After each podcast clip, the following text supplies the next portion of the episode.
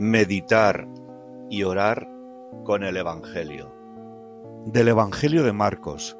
En aquel tiempo Jesús decía a la gente, El reino de Dios es como un hombre que echa el grano en la tierra.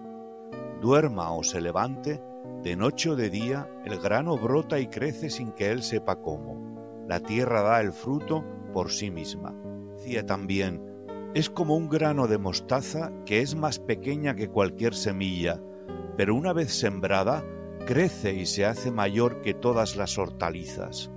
Y les anunciaba la palabra con muchas parábolas como estas. Meditación. En nuestro crecimiento y madurez espiritual, no todo depende de nuestro esfuerzo, ya que la palabra hace su trabajo transformándonos poco a poco, imperceptiblemente.